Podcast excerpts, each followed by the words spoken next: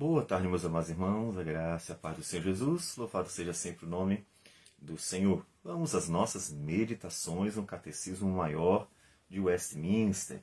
Pergunta agora 27, que diz assim: Qual é a miséria que a queda trouxe sobre o gênero humano?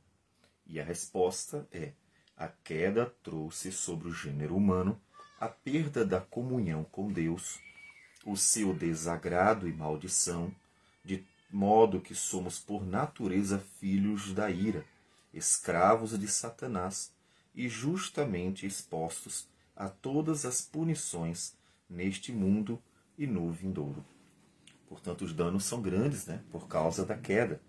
Vamos começar lendo um texto, o texto de Efésios, capítulo 2, versículos de 1 a 3 diz: Ele vos deu vida estando vós mortos nos vossos delitos e pecados, nos quais andastes outrora, segundo o curso deste mundo, segundo o príncipe da potestade do ar, do espírito que agora atua nos filhos da desobediência, entre os quais também nós, todos nós, andamos outrora, segundo as inclinações da nossa carne, fazendo a vontade da carne e dos pensamentos, e éramos, por natureza, filhos da ira, como também os demais.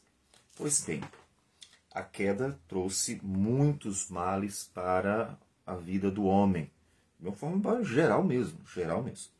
Vamos lembrar primeiro que antes da queda, o homem no Éden tinha tudo, tudo mesmo. Né?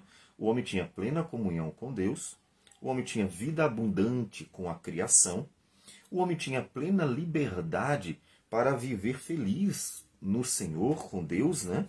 E tinha a certeza das bênçãos divinas. Ou seja, as bênçãos divinas elas não eram só presentes, mas elas eram prometidas para o futuro. Então, o homem tinha isso, para que nós comparemos bem aquilo que aconteceu com a queda, os danos sofridos, né? Então veja quantas bênçãos o homem tinha quando Deus o criou, colocou no Éden, e então é, deu a ele vida para ele desfrutar tanto com Deus quanto com a criação, num bem-estar, né? não só presente, mas também para longas e longas e longas datas. Né?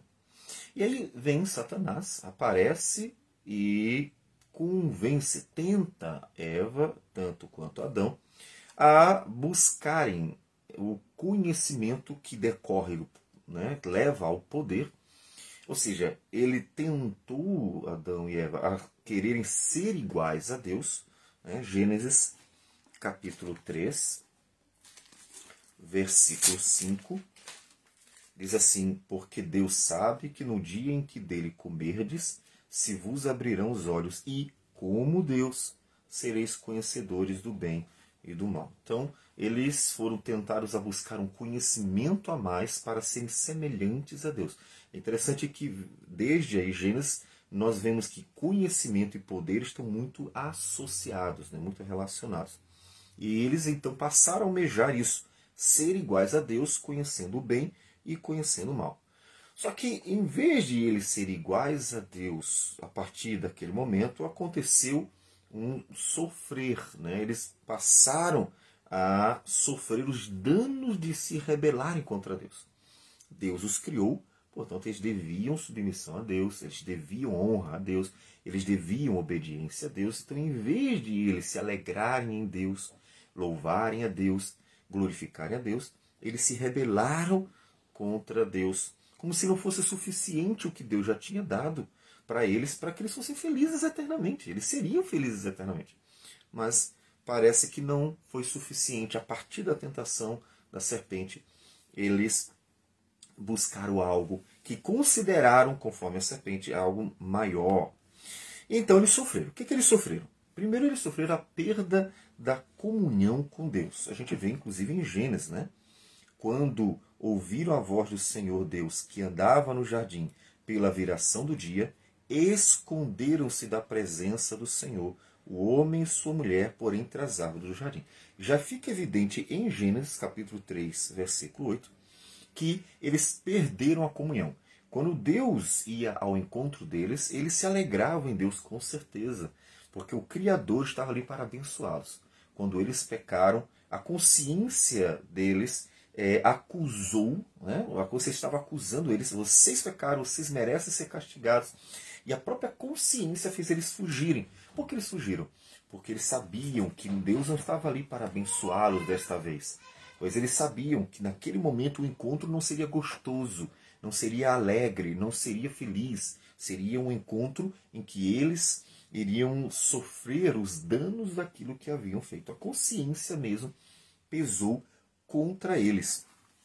Lá em Isaías, capítulo 6, a visão que Isaías tem do trono divino, da glória de Deus, que é o chamado de Isaías ao ministério profético, diz o texto que, versículo 3, quando os serafins aparecem nessa visão, clamavam uns para os outros, dizendo: Santo, Santo, Santo é o Senhor dos exércitos. Toda a terra está cheia de sua glória. Então, diante dessa visão, versículo 5 diz que Isaías diz: Então disse eu: Ai de mim, estou perdido, porque sou homem de lábios impuros, habito no meio de um povo de impuros lábios, e os meus olhos viram o Rei, o Senhor dos Exércitos. Então perceba que Isaías tem essa compreensão da perda daquela comunhão que tinha. Então, eu sou pecador, estou diante de Deus. Não dá, não é compatível isso, né? Então a perda da comunhão. Eles não podiam mais desfrutar da presença maravilhosa de Deus. É interessante que em Ezequiel também, quando ele vai falar da restauração da vida humana por meio da obra redentora, capítulo 36, versículo 26 e 27, ele mostra também essa perda da comunhão, onde ele promete: Dar-vos-ei coração novo e porei dentro de vós espírito novo. Tirarei de vós o coração de pedra e vos darei o coração de carne. Então veja, ele indica o que é a realidade. A realidade é, eles precisam do espírito para ter comunhão com Deus, para buscar a Deus, e eles precisam de um coração novo, porque o coração que está nos homens no momento é um coração de pedra. Então a realidade do homem após a queda é coração de pedra e sem o espírito para que eles buscassem a Deus, precisariam de algo na vida deles. Então, a promessa da redenção, a promessa da redenção começa com a promessa de o, do que pagaria o preço, mas continua com a promessa de uma transformação da vida, né? da vida da pessoa, para que houvesse a possibilidade de outra vez haver uma comunhão com Deus.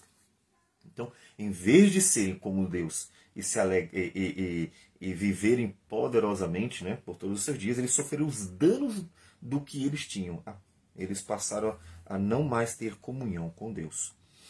A, segundo, a maldição e a ira de Deus. Então, a, a maldição, eles sofreram a maldição, envolve toda a criação. A criação passou a estar debaixo da maldição. Ou seja, eu sei que você gostaria de um, um, paraíso outra vez. Há um anseio nosso, porque nós fomos criados para isso. Fomos criados para ser felizes, fomos criados para viver bem, fomos criados para a harmonia, fomos criados para a, vivermos nos deleitando em Deus. É por isso que todo ser humano ele almeja a paz, a justiça, o amor. É a questão de sermos imagem de Deus e temos sido criados para o que é bom. Deus é bom e tudo o que faz é bom. O pecado, como nós já temos falado insistentemente, é um acidente. Ele entra na criação, ele não é parte da criação, ele entra. Então, ele vai corrompendo, ele corrompe a criação, mas não tira de nós aquele anseio que é o natural da nossa essência. Veja, ele, ele entra como acidente, mas ele não destrói totalmente a nossa essência. Ele corrompe, mas ele não destrói. E Todo ser humano tem esse anseio. Ele quer, e é só que ele encontra uma criação maldita. Veja, terremotos, catástrofes, é, é, cataclismas das variadas formas, furacões, e seca, e frio exagerado. É, tudo isso é uma criação maldita, ou seja, uma, uma criação sofrendo os danos de, do pecado. Né?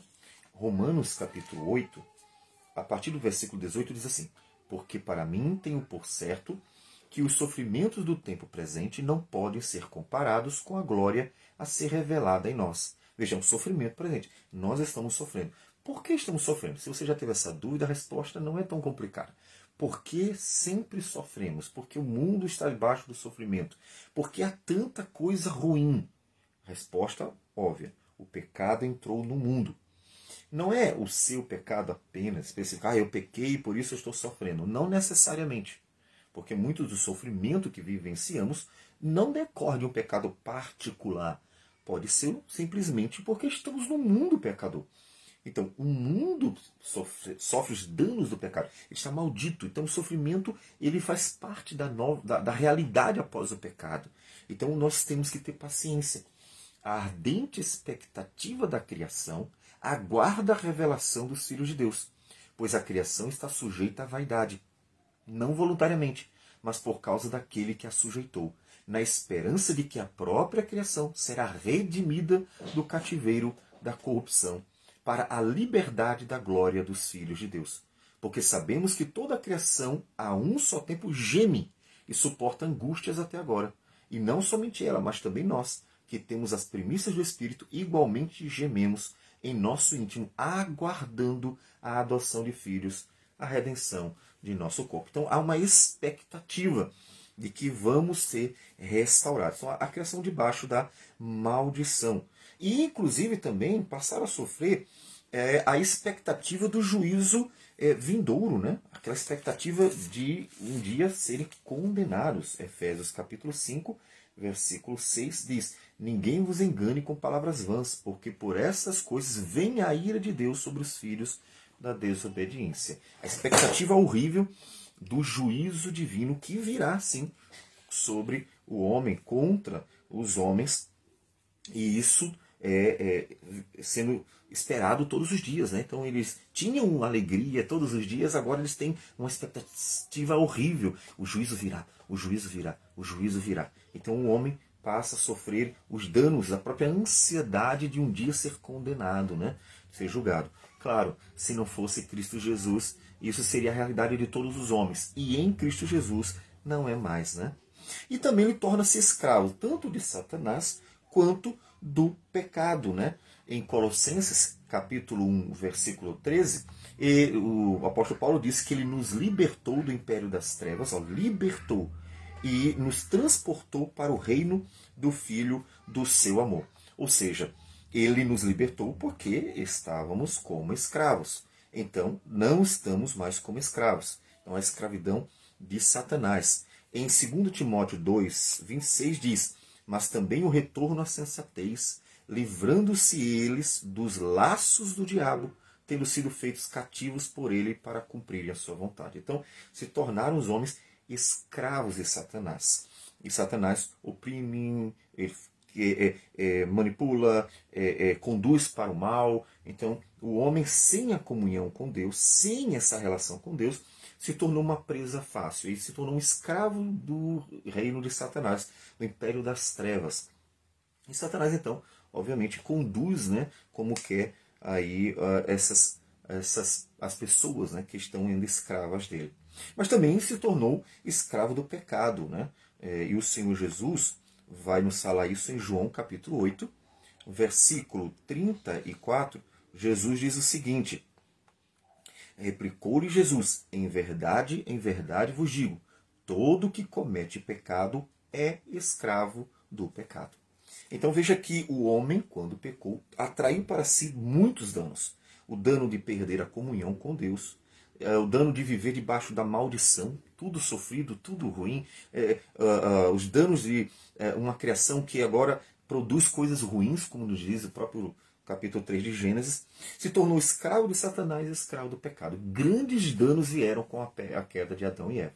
E a expectativa, a esperança agora, por causa de Cristo Jesus, é que Deus restaure a criação.